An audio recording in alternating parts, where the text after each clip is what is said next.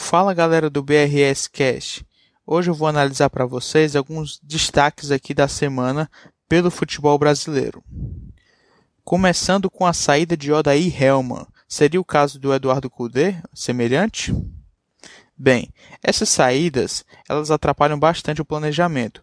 Odaí é um ótimo treinador, nada contra o Marcão. Porém, o time do Fluminense vem apresentando um futebol muito bom, dadas as condições do elenco.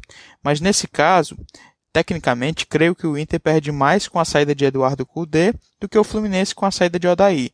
Porém, o torcedor do Fluminense não visualizava seu time no G4 desde 2015 sendo comandado por Anderson Moreira, mas veremos como ficará essa situação. Outro destaque é a situação do Vasco. O Sapinto está pressionado. Seria o caso de uma volta de Lucha? O Vasco vive um momento muito complicado, principalmente pelo elenco. Ofensivamente depende muito do Germancano, seu centroavante, que inclusive marcou os gols da última vitória do Cruz Maltino no Brasileirão. Foi 2 a 0 sobre o Sport. O sistema defensivo também está bem comprometido, são oito gols sofridos nos últimos dois jogos. Não digo que o Sapinto não se responsabiliza por esse momento, mas não é fácil arrumar esse elenco do Vasco. Vanderlei Luxemburgo não vem de bom trabalho pelo Palmeiras, embora tenha ganhado o Campeonato Paulista, porém conhece alguns jogadores do Vasco e isso pode pesar em um possível retorno. Ele conseguiu levar o Vasco à Sul-Americana ano passado com um futebol reativo, e nessa reta final do Brasileirão, cada ponto é importante na briga contra o Z4. O Flamengo deveria comprar Pedro por 87 milhões de reais. É muito dinheiro.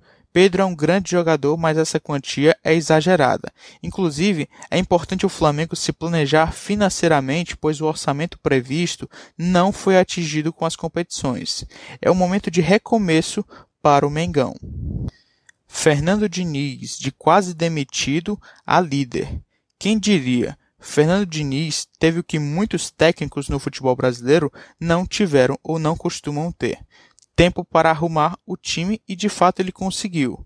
O Luciano vive grande fase e alguns jogadores da base, aproveitados pelo Diniz, também estão muito bem. Os principais eu diria são Diego Costa, Brenner e Gabriel Sara, todos da base. O São Paulo decolou, vamos dizer assim, quando arrumou o seu sistema defensivo. Bruno Alves é um bom zagueiro, embora muito pouco citado, é um bom zagueiro, e também o Diego Costa, como eu citei anteriormente. No ataque, o São Paulo também vem mostrando uma certa regularidade, característica dos times de Fernando Diniz. Ceará e Fortaleza podem sonhar com a Liberta? Bem, o futebol cearense, no seu auge, pode sonhar sim. Ceará tem seis pontos de diferença para o Internacional, que é o sexto colocado. Já o Fortaleza tem oito.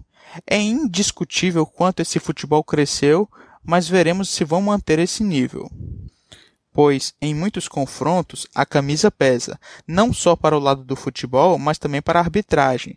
É claro que muitas vezes os clubes cearenses foram prejudicados, principalmente o Fortaleza. Também vale ressaltar, conforme foi dito no começo, o Fluminense e o Inter possivelmente vêm em decadência, o que pode facilitar o objetivo dos cearenses. Rogério Ceni dará certo no Flamengo?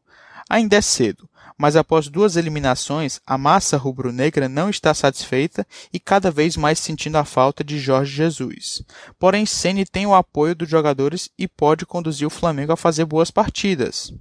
Muitos podem não ter esse conhecimento, mas o Domi também conseguiu fazer o time do Flamengo jogar em alguns jogos. Mas claro que para um elenco do tamanho do Flamengo, a pressão é grande e vai depender muito da diretoria em confiar em Ceni para comandar o clube, pois os jogadores já confiam bastante e têm respeito por ele.